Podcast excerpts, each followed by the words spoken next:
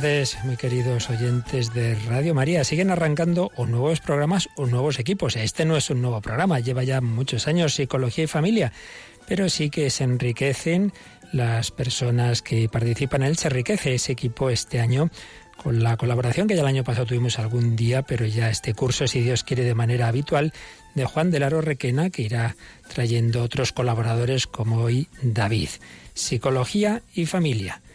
Juan de Aro nos ayudará, sin duda, a las relaciones familiares, padres, hijos y bueno, muchos temas muy interesantes que seguro que a todos nos van a ayudar. Pues gracias a Juan, gracias a todos los que van a colaborar con él. Bienvenidos a este, a este espacio de hoy de psicología y familia.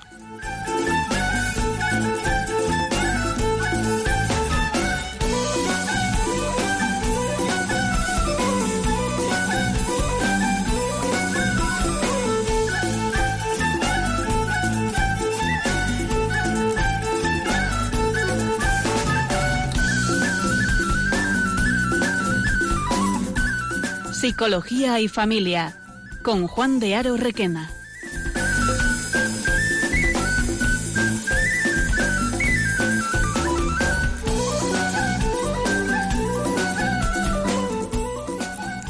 Hola, buenas tardes eh, a todos. Encantado de estar con, con, vosotros.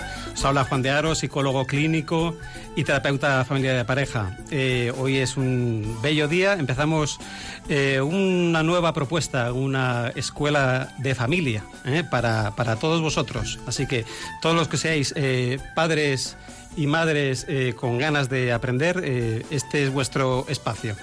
me acompaña hoy en este primer programa David de Vicente. ¿Qué tal, David? ¿Cómo estás? Muy bien, muy contento por la oportunidad. Eh, un detalle muy bonito. También agradecerte no solo a ti, Juan, por este momento, sino al padre Luis Fernando de Prada, director de Radio María, pues que nos haya podido dar este espacio y, y tanto no solo a él, sino a las posibilidades de poder hablar con los fieles radio oyentes de Radio María y si podemos echarles una mano, pues encantado. Muy bien. Fenomenal. Cuéntanos, ¿tú a qué te dedicas? Pues yo me dedico a, a la psicología a tiempo completo. Eh, la verdad es que trabajo como psicoterapeuta, eh, terapeuta familiar y de pareja, eh, psicodramatista, analista de apego y, y, un trabajo muy bonito con adolescencia difícil, los problemas de los adolescentes y los niños y los infantes Uy, pues de la Eso de la nos va a venir fenomenal para el programa de hoy. Eh, hoy vamos a hablar de un tema apasionante. Eh, lo que queremos es compartir con vosotros pues, más de 20 años de experiencia eh, llevando grupos de escuelas de familia, de escuelas de padres. Y el tema que hoy no vamos a abordar, con el que empezamos, es un tema mm, heavy, fuerte. Cómo evitar batallas cotidianas con los hijos. la verdad es que el tema suena bonito. ¿Os imagináis una tarde tranquila con los hijos, sin peleas ni discusiones? Algunos ya no os acordáis, pero imaginad. Hijos que se hacen la merienda ellos solos y por supuesto dejan la cocina recogida. Sí, además están deseando contarte lo que les ha pasado en el colegio. Eso sí, respetándose el turno de palabra. Primero habla uno, luego habla otro, todos se escuchan. Pero cuando te quieres dar cuenta, ya no están. Los buscas y madre mía, están cada uno en su habitación haciendo los deberes en silencio y sin música. Y llega la hora de cenar y se enfadan porque ven que ya está puesta la mesa con la cena preparada y te dicen, jo mamá, te he dicho que me avises antes. No quiero que te sobrecargues. Y tú les dices, ya hijo, pero es que sé que mañana tienes examen de mates y no quería interrumpir tu estudio. ¿Os imagináis? Pues efectivamente, no tenemos sueños baratos. Pero esto no es un juego de azar. No salen unos hijos buenos, otros regulares y otros malos de solemnidad. La verdad es que esto es cuestión de trabajo, eh, de trabajar juntos y esto es lo que vamos a hacer, trabajar. Así que si queréis evitar batallas cotidianas con vuestros hijos, pues os vamos a presentar, Juan y yo, 10 claves que esperemos que os ayuden a poder reducirlas.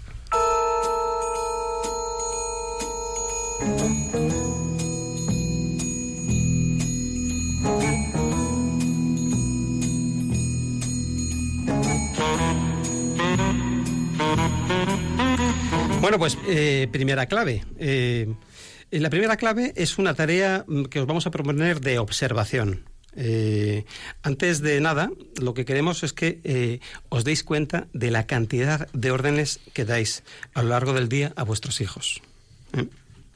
Eh, niño, levanta, vístete, es que no encuentro calcetines, eh, te dije que prepararas ayer la ropa, lávate, desayuna rápido, deja de molestar a tu hermano, oye, oye, al menos mete la taza en el lavaplatos, dale un beso a la abuelita, coge la mochila, pórtate bien y así todo el día. ¿eh?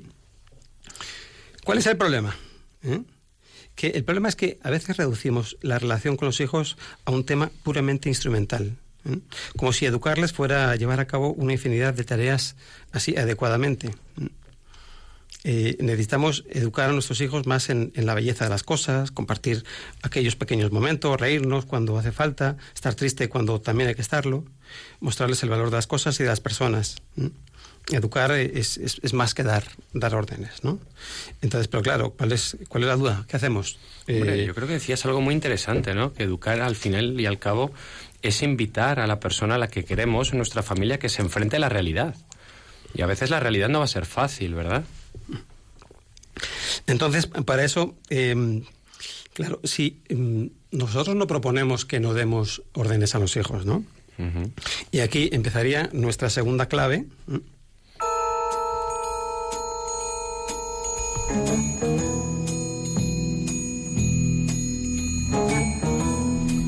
Y nuestra segunda clave, que va muy, muy liada ¿no? con la primera, es tratar de evitar de dar órdenes llenas de juicios de valor.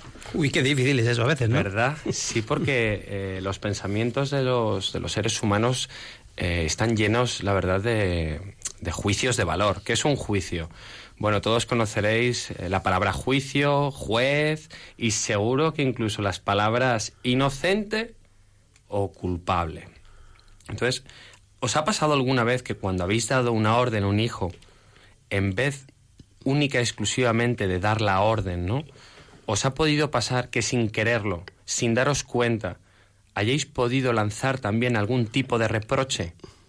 Por ejemplo, Nunca me obedeces. El nunca, vamos. O siempre que te veo estás metido con, te estás metiendo con tu hermana. O cosas como eres incapaz de estar cinco minutos sentado. te he dicho mil veces que dejes el móvil. Eres un desobediente. Sí, eso me suena. ¿verdad? Entonces, pensar al menos en los reproches que somos capaces de lanzar justo cuando también tratamos de, de- de ayudar a la persona a que realice una conducta. En las órdenes que ponemos juicios de valor, al final siempre va a quedar o un culpable o un inocente. Lo interesante es que no existe ni el nunca ni el siempre. Van a ser dos conceptos que no son verdad. Quiere decir que si creemos que siempre hace lo mismo, es que no hace otra cosa. Y no es una realidad. Y si creemos que hablamos desde el nunca, eso nos va a hacer ver que hace todo lo posible por no hacer algo que a nosotros nos gustaría. Pero son conceptos temporales que por suerte no existen y sí que hacen otras cosas. Y ahí es muy importante abrir los ojos, ¿verdad? Porque si no, vamos a estar gastando muchísima energía en cada una de esas órdenes y juicios. Desde luego, esto es una fuente inagotable de, de batallas. Entonces, eh, ¿pero qué hacemos? Eh, no les damos órdenes. No, sí, está bien.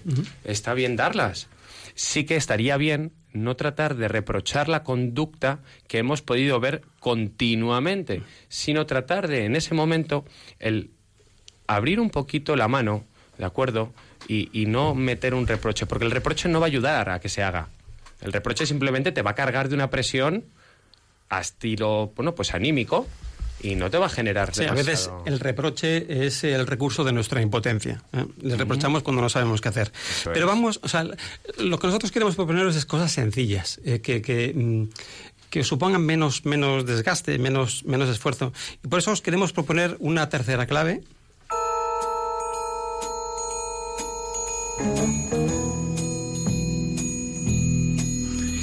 En este sentido, eh, lo que queremos es proponeros es una cosa muy sencilla. Órdenes de una sola palabra. Que deis órdenes de una sola palabra. ¿eh? Esta clave la vais a entender muy rápido. Vamos a hacer un, un jueguecillo. Venga. Eh, nosotros vamos a decir la palabra y vosotros vais a adivinar a qué orden nos estamos refiriendo. Eso es. Os proponemos que después de cada palabra que Juan y yo os, os invitemos a jugar, a buscar un verbo en el que normalmente lancéis una orden. ¿Vale? Entonces, la palabra, si yo digo zapatos, sabéis perfectamente qué es lo que estáis diciendo y qué le estáis pidiendo al hijo. Mochila. Está claro, ¿no? O si decís, por ejemplo, dientes. Lo, lo tenéis, ¿no? Uno incluso muy común también, los deberes. Decir deberes. A ver, esto no es mágico, pero ayuda lo primero a no desgastarnos demasiado. Y sobre todo que ayuda a que el cerebro del hijo se ponga en funcionamiento. en vez de escuchar el, el chorreo del padre o de la madre, eh, uno dice, ah, quítate los zapatos. O sea, zapatos, y decir, quítate los zapatos, ¿eh? Que se raya el suelo y ponlos en el zapatero. Esto es lo, lo típico que, que- que diríamos nosotros, ¿no? Y que ya ha sido dicho muchas veces, seguramente. Sí, te lo, te lo he dicho un montón de veces y ya me tienes harto. Está alojado ya en nuestra memoria. Efectivamente. Dice, o, o- o cuando decimos mochila, eh, ¿qué estamos diciendo? Pues que no tire la mochila al suelo. Pero nosotros nos liamos y empezamos a decir, no te das cuenta de lo que valen las cosas. Claro, como para ti todo gratis. Además, como se tropieza otra vez tu hermanito, ya lo vamos a tener. Te he dicho que recojas la mochila, que eres un desobediente y la dejes en su sitio. Luego no encuentras las cosas y no hay manera de que te centres. Esto es absolutamente agotador. O sea, en toda esta parrafada ya al niño le ha dado tiempo a hacer los deberes. O sea, hacerlo no lo sabrá, pero o, o tiempo le ha dado. escaparse. O escaparse, O ¿verdad? escaparse, sí, Eh, sí. auténticos escapistas también, muy profesionales. Entonces, es- está claro, ¿no? Eh, dar órdenes de una sola palabra, no gastéis tanta energía. Sí, porque además es útil el que actives simplemente la memoria de tus hijos y ellos puedan a través de su propia capacidad de recordar, de sintetizar, incluso de solucionarse la vida ellos mismos, ¿verdad? Que para eso también han venido al mundo y nosotros con ellos, pues que les propongamos simplemente con una palabra que se active ese mecanismo y gracias a ello ellos puedan actuar. Muy bien, fantástico.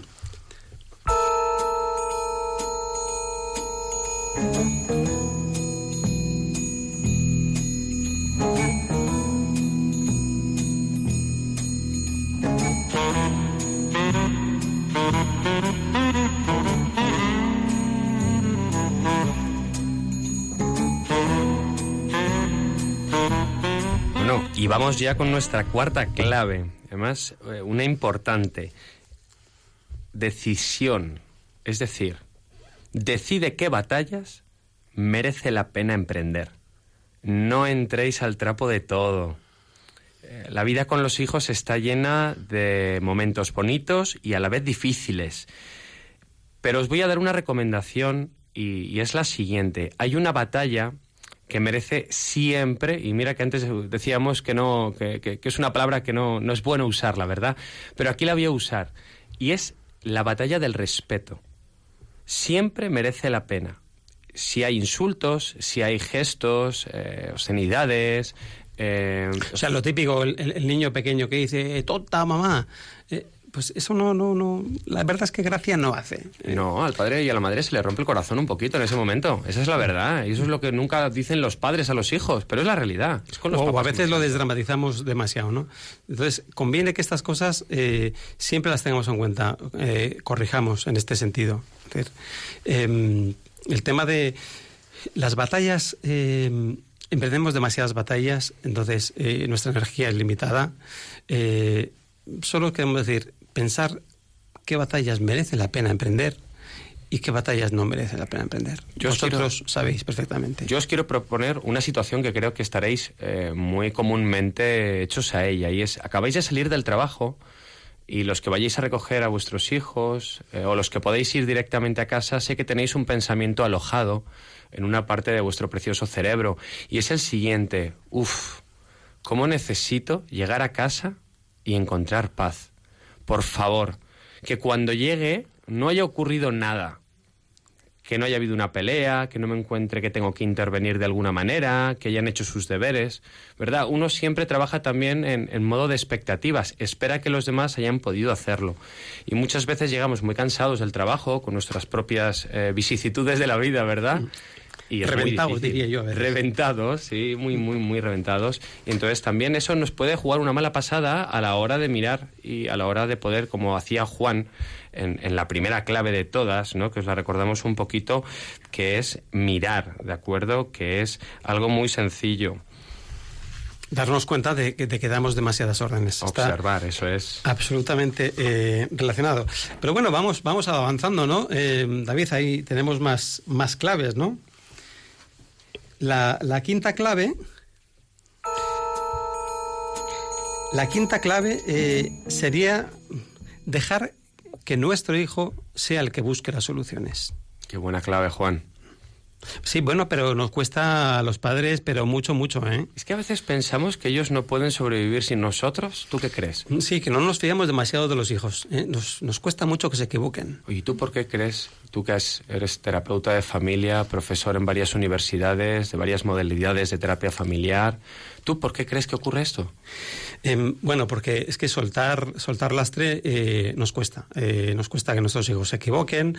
Eh, mm, pensamos que tienen menos capacidad de, lo que, lo que creemos.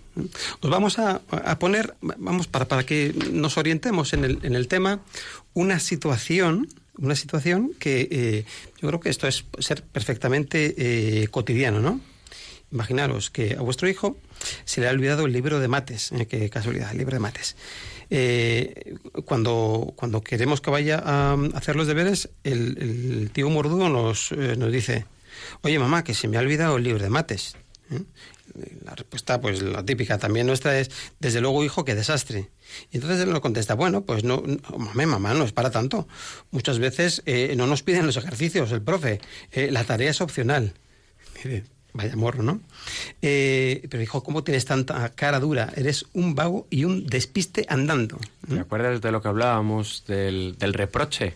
Y aquí lo acompañamos con un reproche. Y a veces lo que me he encontrado en las terapias con los adolescentes es que vienen con una justificación.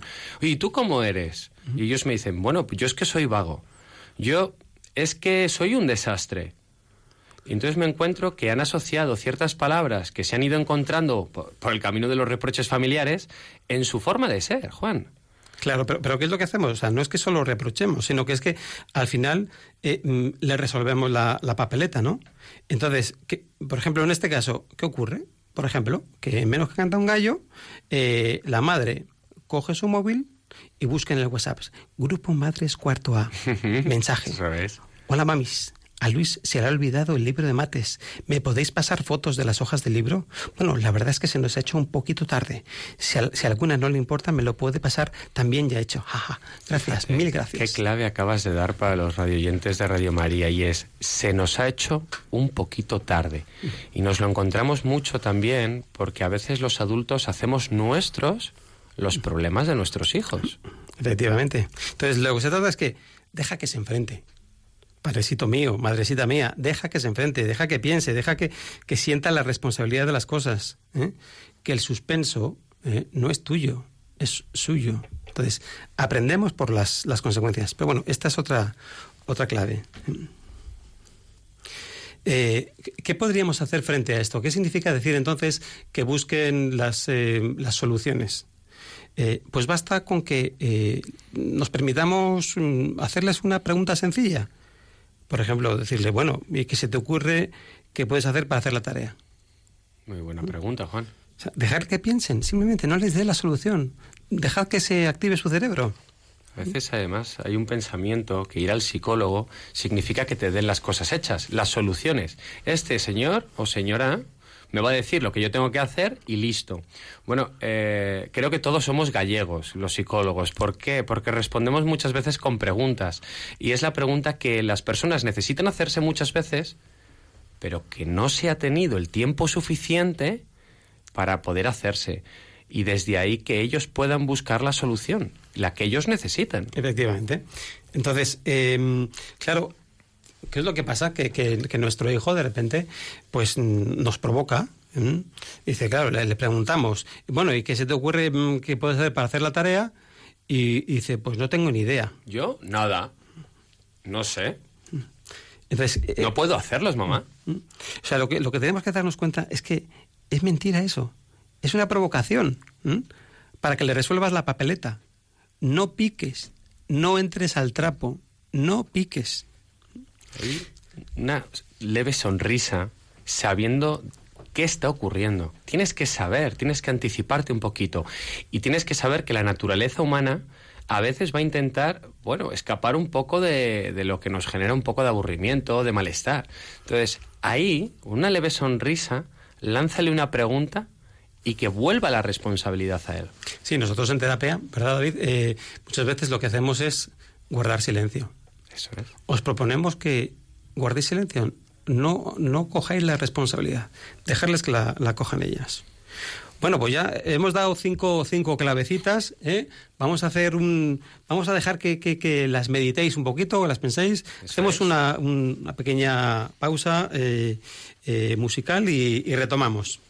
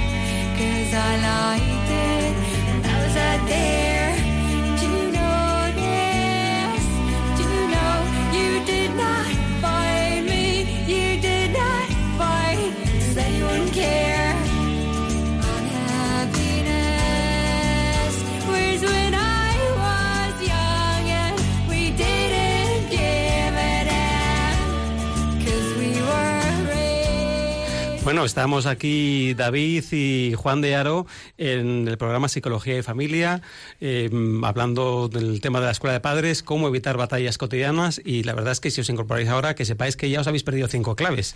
Eh, vamos, vamos por la sexta. Estábamos ya teníamos aquí a nuestros padres ya un poco mm, cabreados, molestos, porque el hijo no, no se le había olvidado el libro de mates y, y esto, pues muchas veces el problema que tenemos es que eh, nos calentamos demasiado demasiado ¿eh? Y nos exigimos demasiado. Eh, Esto de Sí. nos exigimos eh, estar siempre templados, eh, siempre tranquilos, es. contar hasta tres, pero hay veces que eso no nos sale. Entonces os vamos a proponer una sexta clave.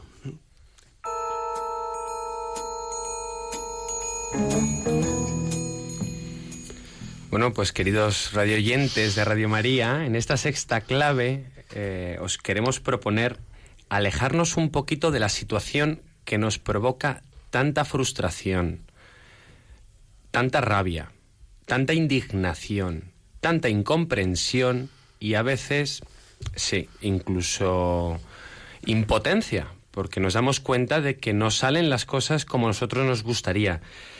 Y la verdad es que no somos máquinas, no somos perfectos. Entonces hay que ser capaz de hacer dos cosas. Una, conectar con nuestras propias necesidades, ¿vale? Date un respiro. ¿Por qué vas a acabar diciendo lo que no quieres decir desde la frustración, la rabia, el enfado? ¿Por qué has de exigirte siempre tener la palabra perfecta, la, la idea perfecta, que arregle todo, que solucione todo en un segundo? Entonces, si, si tienes la sensación de que vas a entrar en ebullición, eh, lo único que te proponemos es aléjate de la situación. No te exijas ser perfecto. Antes de, de decir algún improperio al, al hijo, date un respiro, te sales ¿eh? y dices, mm, me lo voy a comer, no precisamente con patatas. Y, pues, simplemente nos damos un respiro. No, no somos perfectos y no necesitamos estar siempre eh, al quite de, de todo. Y si nos alejamos un poquito de la situación, tenemos la capacidad de mirar con un poquito más de perspectiva y de no entrar al trapo, que a veces puede servir como para escaquearse de lo que verdaderamente importa. Al final hay una gran discusión, una pelotera tremenda, pero de arreglar la situación, ¿qué, Juan? ¿Qué ocurre? Si nos alejamos, soy un volcán en erupción, me le voy a comer con patatas. Pero vale, tomo tu determinación, cojo un poquito de distancia, bajo los humos de volcán, Me doy tiempo. me doy un poquito de tiempo, incluso miro mis necesidades y mis incapacidades, porque no somos perfectos, Las miro con ternura. a poder ser, por favor, y entonces, ¿qué haríamos? Claro, ahí la cuestión es, eh, cuando ya me he refrescado la cabecita y el volcán Ujú. está menos encendidito, lo que os proponemos es que retoméis siempre. O sea, cuando, cuando ya tenemos un poquito claro las, las cosas, retomamos el problema, hablamos. Eh, lo que está claro es que el chaval no se va a ir sin hacer los deberes. Eso es. Entonces, mm, pero tenemos que estar mm, frescos. y a Pero veces está ese peligro, Juan. Mm. Está el peligro en que si no retomamos justamente, él tampoco retome sus actividades, sus quehaceres, obligaciones o responsabilidades. Pero es que tengo la última en quinto lugar, que para mí es la más importante y la dejo en el último lugar como redoble, ¿no? Y es que no aprendan a terminar los conflictos de una manera en la que pongamos una solución y no un bombazo de pelea para que se termine de discutir. No, nuestra idea es buscar una solución, no enfarrangarnos más, ¿verdad?, en, una pelea. Mm. Sí, entonces por eso lo que decíamos, es importante mm, que podamos retomar las cosas, pero cuando estemos fríos. Eh, y luego aquí cada uno tiene sus respuestas. Pues hay padres eh, temperamentales que a lo mejor necesitan un día, pues date ese día, pero luego retoma. ¿Por qué? Porque si nunca retomamos, siempre dejamos ahí las, eh, las broncas en el aire, eh, lo, que, lo que aprendemos o lo que les enseñamos a los hijos es que se convierten en unos evitadores de conflicto. En cuanto mm, hay, hay bronca y yo me voy a poner, me, salgo y, y no se trata de que seamos evitadores de conflicto, que enfrentemos las cosas pero cuando estamos más bien fresquitos. Los padres somos los auténticos profesores de nuestros hijos en la cultura del día a día, de la vida y del qué hacer en casa y con otras personas y las relaciones. Entonces, profesores llamados padres, eh, os animo muchísimo a que en este caso retoméis lo que no se ha quedado eh, solucionado y que no se queden hilos que al final hacen que las relaciones estén un poquito más tensas, más dificultadas, ¿verdad? Y que nos puedan evitar también a nosotros como padres. Si os dais cuenta, lo que os estamos proponiendo son cosas eh, sencillas que creo que mm, se pueden cumplir y que son menos cansadas que las cosas que hacemos Habitualmente. Pero bueno, vamos, a, vamos avanzando. Vamos a dar ya nuestra séptima clave.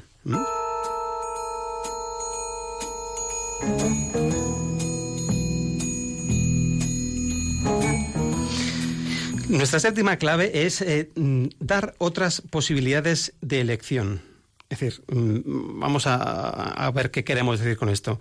Eh, por ejemplo, a la hora de cenar. ¿eh? Eh, hoy se comen restos, ¿vale? Hay coliflor, ensalada, pasta, pues podemos dejar que elijan. ¿Para qué me voy a empeñar en que se coman la coliflor? En mi casa la coliflor la odiábamos, por cierto, no en la tuya, David. Bueno, en mi casa, si soy sincero, solo la odiaba yo. Tenía tres enemigos sentados a la mesa que me hablaban de los beneficios maravillosos de la coliflor y a mí la coliflor la verdad es que nunca fue una, una grata amiga de mi infancia. ¿Para qué te voy a engañar? Luego, ¿qué- o sea, ¿qué otras situaciones también nos podemos encontrar? Por ejemplo, a la hora de vestirse. Totalmente. Qué manía con que la niña vaya con el lacito. A ver, podemos dejar la posibilidad de que, eh, de que elijan el- la ropa. ¿Sabemos eso cómo era? De lo de eh, rojo y rosa, o, o rosa y roja, puñetazo en el ojo, ¿no? Algo así que no Eh, pega mucho, ¿verdad? Pero bueno, siempre será más constructivo para ellos pues que puedan elegir la ropa. Aquí se les puede dar la posibilidad, ¿no? y que si te das cuenta, dentro de lo que es la elección, les estamos dando una responsabilidad. Una responsabilidad que sí creemos que ellos pueden tener. Y a la vez no solo eso, sino el aprender a qué quiero. El aprender a elegir, porque no puedo llevar falda y pantalón a la vez.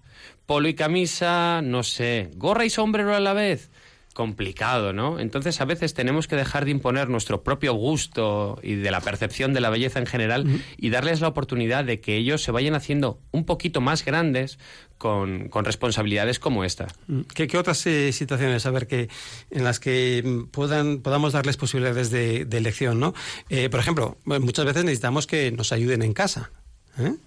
Pues, eh, a ver, si es que tenemos infinidad de tareas para que nos ayuden. O sea, Y muy aburridas algunas, ¿eh? Desde tender la ropa, poner la mesa, empalmar calcetines, tirar la basura, limpiar el baño. Bueno, es rápido, ¿no? y creo que, que si lo hacemos y se, la mandamos a un niño, eh, deberíamos pensar un poco, ¿no? ¿Por qué le estamos dando eh, este, este pequeño marrón a, a- a un niño, eh, quizá demasiado joven para poder hacerlo? Pero hay otras que sí, tú decías muchas Claro. de ellas. Entonces, les damos, mm, les dejamos que elijan, oye, y, y eso que nos han quitado. Totalmente. Oye, hijo, ¿con qué te ves tú capaz de poder hacer para ayudar a papá o a mamá? ¿Cuál te gustaría y en cuál te sentirías tú que podrías ayudarnos? Ah, Yo empalmar calcetines.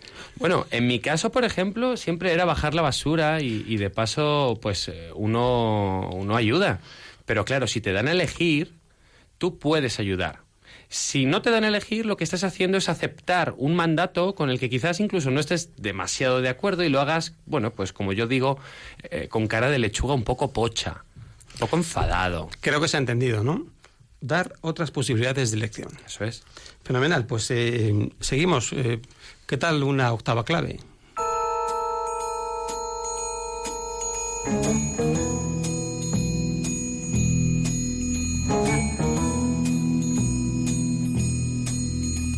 Bueno, pues en camino de nuestra octava clave, llegando casi casi al final, eh, esta es importantísima, papás y mamás.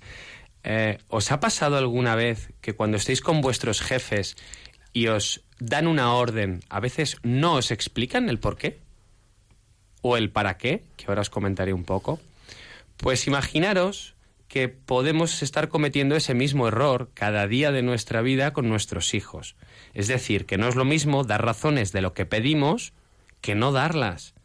Y cuando pedimos o les hacemos una indicación a nuestros hijos, como por ejemplo, ¿por qué hacer los deberes? Juan, ¿por qué le dirías a tu hijo, oye, tienes que hacer los deberes? Me has pillado, ¿eh? Pues esa, esa es fácil, esa es fácil de, de responder, mm, porque necesitan aprender, porque la realidad es bella conocerla, eh, y luego lo importante es que lo hagamos adaptado a cada, a cada edad. ¿eh? Entonces, ¿qué es lo que pasa? Que eh, muchas veces lo que hacemos es que pon- nos ponemos a discutir, en vez de dar las razones, y esta es la clave que os queremos dar, eh, pretendemos convencerles. ¿eh? Convencerles de las razones. Y no es lo esto, mismo. Esto pasa mucho con, con los adolescentes que te dicen, pues no estoy de acuerdo. Y entonces te empiezas ahí una discusión y, y al final, eh, ¿con qué acabas? ¿Cuál es el motivo que dices? Porque lo digo yo. Y punto.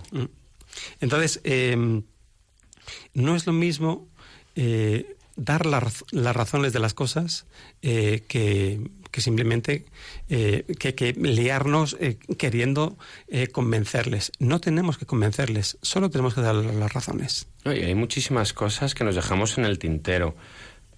Ayudar y colaborar en casa. No quiero que os olvidéis del para qué, ¿vale? El para qué nos implica una capacidad de función. Hacer los deberes no solo porque es bueno, es para que podamos llevar al día las asignaturas y no nos pille el toro. ¿y por qué ayudar y colaborar en casa? ¿O para qué? La que prefieras, Juan.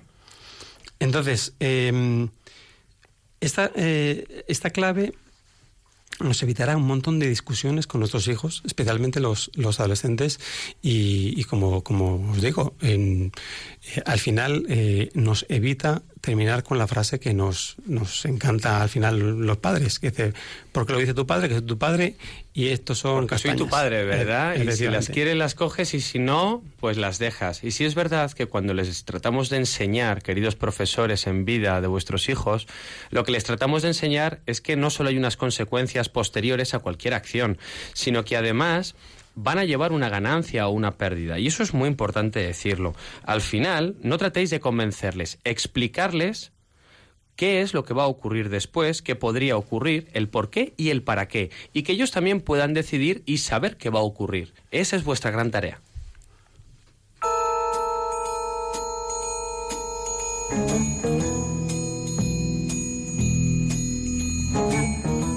Bueno, la novena clave eh, es una clave muy importante, tan importante que, que el próximo día profundizaremos en, en ella. Es permitir que perciba o sufra las consecuencias de su conducta. Esto a los psicólogos nos encanta. Sí, ¿verdad? Porque, Porque- es que realmente aprendemos no por los discursos que le echamos a los hijos, sino por las consecuencias. Y la palabra mágica, que todo el mundo conoceréis, que Juan y yo no solemos utilizar nada más que para referirnos a las consecuencias, y es la temida palabra castigo. ¿Qué significa para cada uno de los radioyentes la palabra castigo? Quiero que lo penséis durante unos segundos y después, bueno, pues lo, penséis y os quedéis con ello y a ver qué sale. Nosotros queremos desdramatizar el tema de los castigos, pero eso ya será el mes que viene. ¿eh? Todo el tema de los castigos y todas las cosas las hablaremos el, el mes que viene. Simplemente percibir que, permitir que perciba o sufra las consecuencias de su conducta. Y imaginaros, escena cos- costumbrista típica, eh, a vuestra hija se le ha olvidado la, ropa o las zapatillas de gimnasia, ¿vale? Y, y entonces, ¿qué hacemos? Eh, de repente nos angustiamos porque el profesor le va a poner un cero, le van a suspender em, la gimnasia y, y corremos a, a llevarle al colegio las zapatillas. Hacemos el problema nuestro, ¿verdad? Ay, ay, ahí está, ahí está. Eh, craso error. Craso error. Se ha olvidado las zapatillas, pues oye, si le tienen que poner eh, una falta, un menos, lo que sea, un negativo, pues eh, que se lo pongan. Y bien está, porque tiene su consecuencia. No somos superhéroes 24 horas del día, 7 días a la semana. Y nos lo creemos muchas veces. Podemos con todo, queridos superhéroes. Pero no es la verdad. La verdad es que nos encontramos limitados. Y luego, algo que es muy interesante es que después, cuando llegamos y le entregamos su mochila, le decimos, es que hay que ver, hay que ver lo que me haces hacer. He perdido tiempo de trabajo, he tenido que salir corriendo e incluso, si no es por mí, ¿qué harías? ¿Qué? Contéstame, ¿qué harías sin mí? Querida madre, querido padre, ¿por qué te esfuerzas tanto? Es más sencillo. No se la lleves. No le eches la peta después. Si ya ha aprendido. Si ya está, basta con las consecuencias. Pero ¿y si una madre o un padre acude siempre al rescate, Juan, de sus hijos? ¿Qué ocurre? Pues que no se hacen responsables de las cosas. Esta es la, este es el gran problema. Ese tema también lo abordaremos eh, otro día sobre el tema de la responsabilidad.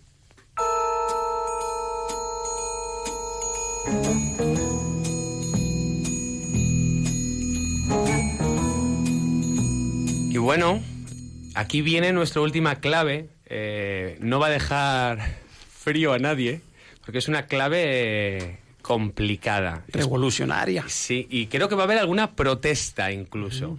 ¿De qué va esta clave? Bueno, eh, es darles la oportunidad de que protesten. Deja que protesten. Eso es. ¿Qué queremos decir? No es lo mismo que protesten a que, gracias a que protestan, hagan lo que les dé la gana. A ver, si tienen que ir a casa del abuelo y no les apetece ir a casa del abuelo porque están jugando ahí con la consola, están encantados de la vida. ¿qué van a hacer? Pues van a protestar. ¿Por qué me enciendo? ¿Por qué protestan? Hombre, yo entiendo, a mí no me gusta que protesten mis hijos, pero ¿por qué me enciendo? Si lo único que tengo que tener claro es que, por mucho que protesten, se van a ir a casa los abuelos. ¿Esta sería una batalla, Juan, que merecería la pena luchar?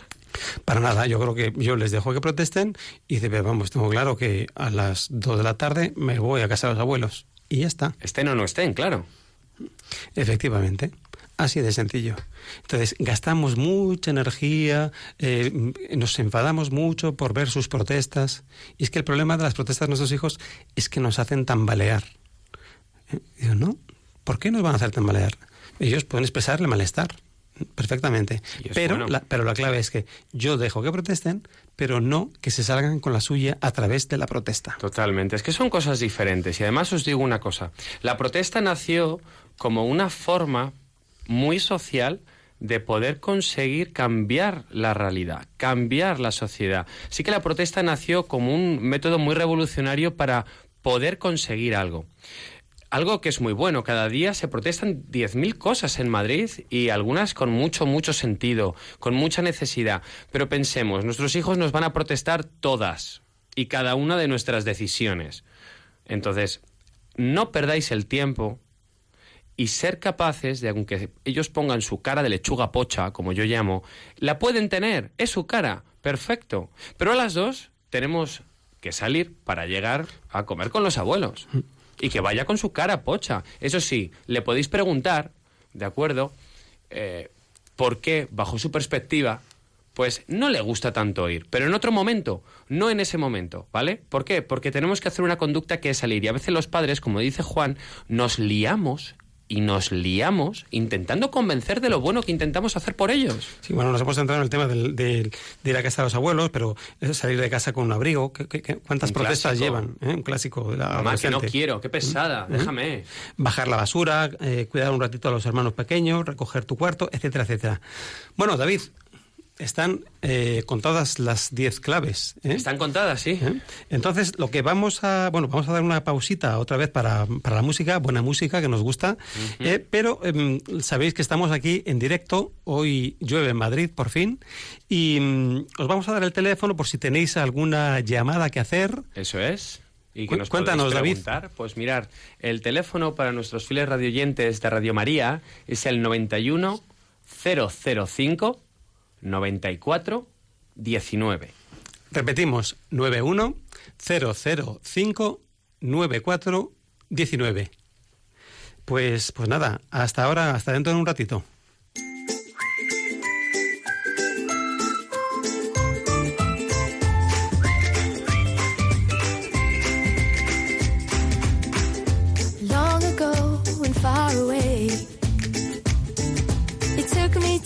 Place I can't forget.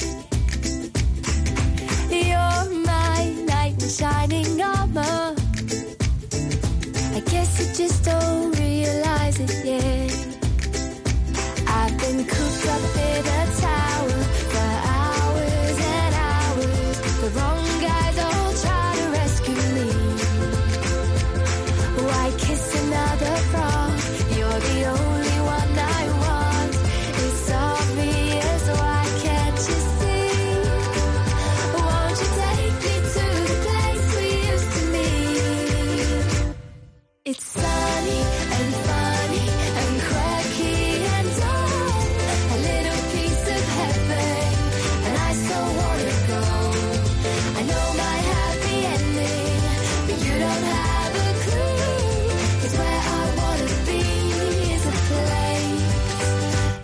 called you.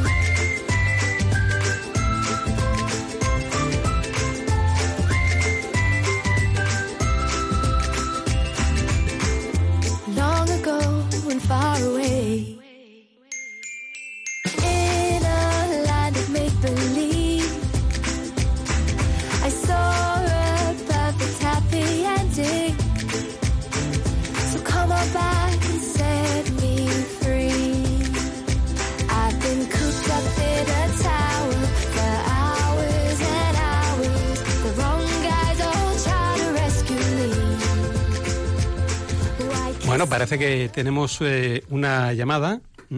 Almudena desde Bilbao, me parece que está con nosotros. Sí, hola, buenas tardes. Hola, Hola. buenas tardes, Almudena. Eh, me, imagino que tienes hijos, ¿no? Sí, tengo, tengo un niño, no es adolescente, que es el tema que habéis estado tocando. Bueno, hemos, Pero pero, adolescencia y no, ¿eh? O sea, esto sirve Sí, para sí, niños sí. de 3 años hasta 40. Eso es. Bueno, Pues ahí cuéntanos. está, ahí está el caso. Cuént- Cuéntanos tu caso. Mira, pues eh, veréis, tengo un, eh, un niño, como os decía, tiene cuatro añitos, pero es un niño que tiene, bueno, pues eh, bastante carácter y eh, me ha- sobre todo me han dado ganas de llamaros por lo que habéis dicho antes de que siempre, es una palabra que no hay que usar a menudo, pero que sí en el- la cuestión del respeto.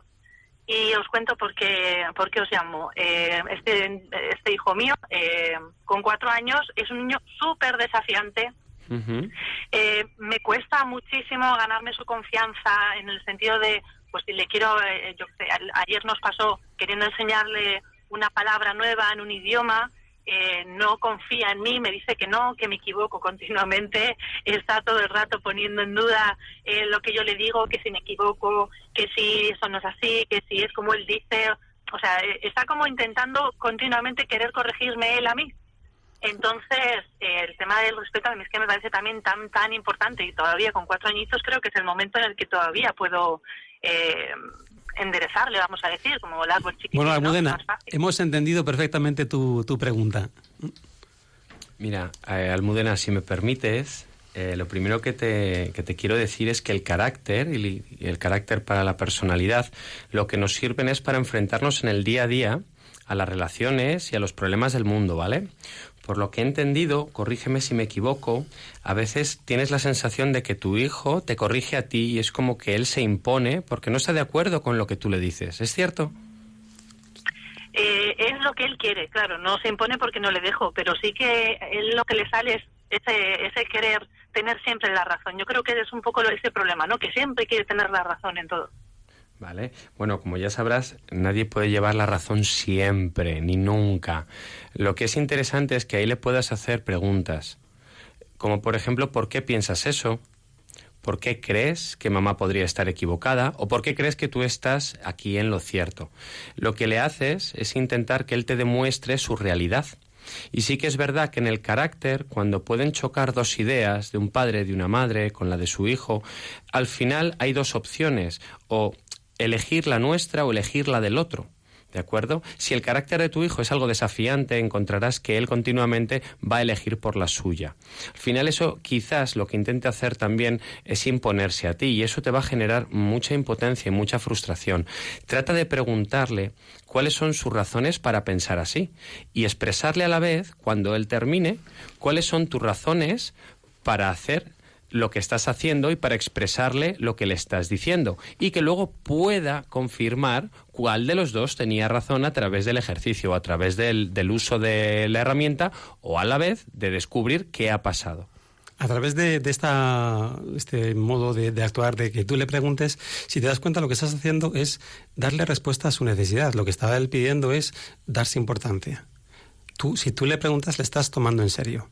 Te proponemos que, que, te atrevas a, formularle preguntas en vez de mm, tratar de convencerle, que es lo que nos, nos pasa. Y lo que podéis hacer todos es que mm, todas las, las experiencias que viváis nos las eh, podéis contar a través de el, el- el email de- del programa Psicología y Familia 2 eh, arroba radiomaria.es. ¿eh? Ahí nos podéis escribir y nos podéis contar más, más cuestiones. Pues eh, seguimos eh, eh, avanzando ¿eh? y vamos a dar ahora espacio a, a un, a un- a un momento del, del programa que hemos eh, denominado mensaje en una botella.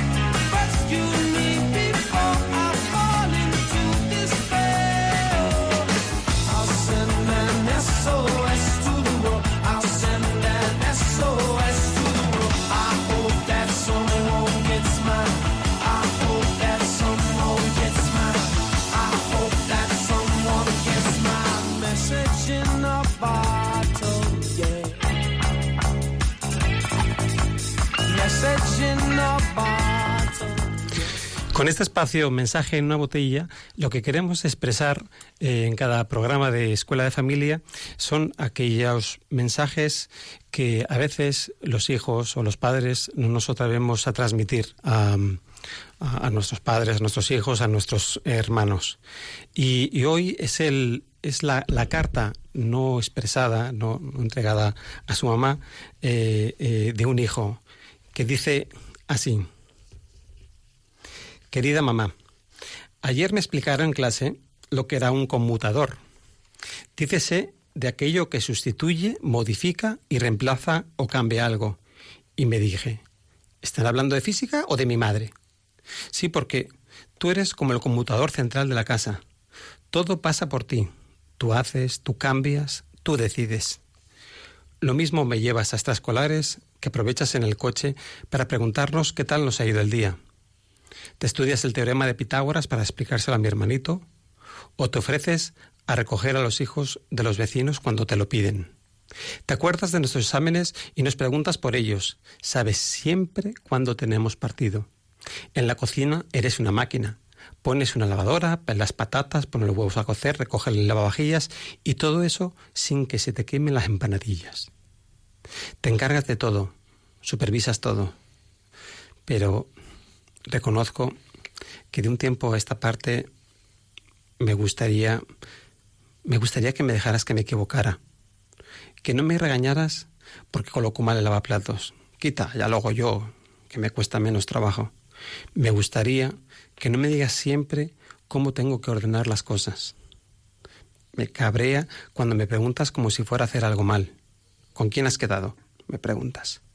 A mí me encantaría que me preguntaras con quién he quedado porque realmente te interesen mis amigos.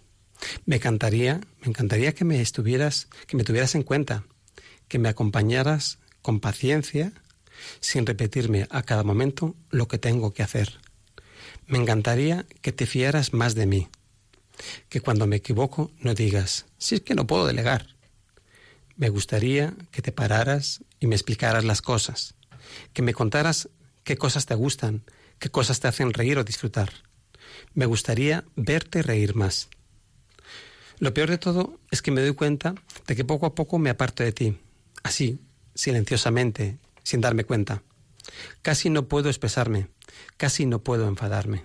Y cuando me enfado, me da rabia porque lo hago sin razón y me siento fatal, aunque finja que me es indiferente. Lo cierto es que no quiero decepcionarte. Cuando oigo que dices mi nombre, me digo, ostras, ¿y ahora qué tengo que hacer? No me atrevo a mandarte esta carta porque tú has estado siempre ahí, la que me ha cuidado cuando estaba enfermo, la que me felicitaba con mis éxitos, la que me animaba cuando algo me salía mal, la que me ayudaba a levantarme cuando me caía. Tú, la que siempre estabas. No me atrevo a decepcionarte. Por eso dejo este mensaje en una botella por si alguien me pudiera entender. Siempre agradecido, tu hijo.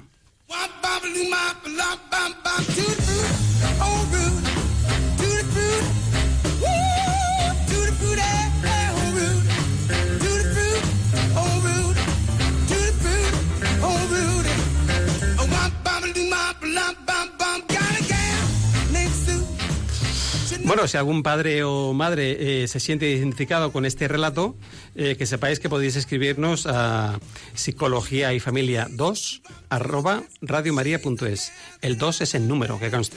¿m? Nos encantará el poder leeros, el poder eh, prestaros toda nuestra atención y, escribiros tratando de ayudaros un poquito cada día. Será un placer. Vamos muy rápidamente a hacer un resumen, porque eh, nosotros vamos a tratar siempre de dar eh, recetas, pequeñas es. recetas. Eh, eh, ya os digo la receta de la próxima semana, no, perdón, del próximo mes, eh, que es eh, cómo hacer para que yo me mm, lleve a mis hijos al colegio tranquilo. Entonces, eh, pero no, la receta de hoy es eh, va a ser como un pequeño resumen, si no habéis estado en todo el programa, de todas las, las pequeñas cosas que os hemos Eso eh, es, propuesto. claves, una receta rápida y concisa para que los platos de la familia salgan bien. Ser conscientes de la gran cantidad de órdenes que damos al día. Evitar órdenes largas de llena, largas, llenas de juicio de valor. Enviar mensajes sencillos de una sola palabra. Dar otras posibilidades de elección. 5. Dejar que busque soluciones. Alejarnos de la situación cuando estamos un poco volcanizados. Exactamente. Enseñarles que sufran las consecuencias de su conducta. Dar las razones del por qué y para qué de las cosas. Sin pretender nada más que decírselo sin convencerles. Y dejar que protesten, pero sin que por ello se salgan con la suya. Bueno, se nos acaba, se nos acaba el tiempo. Ha sido un placer. Eh, os emplazamos, bueno, volvemos con nuestra escuela de familia el próximo mes. Siempre será los terceros martes de mes. El próximo tema será tendrá que ver más con los límites, los castigos. El tema es cómo em, cuando digo no es no o no. ¿Mm? Entonces. em, ha sido un placer, yo me lo he pasado fenomenal, David. Eh, gracias, por acompañarnos. Es eh, un placer, muchas gracias por la invitación de nuevo a Radio María, al padre Luis Fernando de Prada, director de esta gran radio. Y os vamos a dejar con el programa La Hora Feliz, que es un programa para los más peques de la casa, que espero que me disfruten mucho en estas horas de, de ocio y disfrute para ellos. Bueno, antes de deciros también que la semana que viene nuestros compañeros eh, Rafael y Raquel seguirán hablando del tema de, del- de Internet, de- del abuso de Internet, de videojuegos, eh, etcétera. ¿eh? Pues un placer y ya el día 31 nos veremos eh, de nuevo, pero en otra, en otra harina. eh, os hablaré del tema de la infidelidad. Eh, un, un abrazo a todos y espero que haya sido útil y provechoso para todos vosotros. Hasta otra.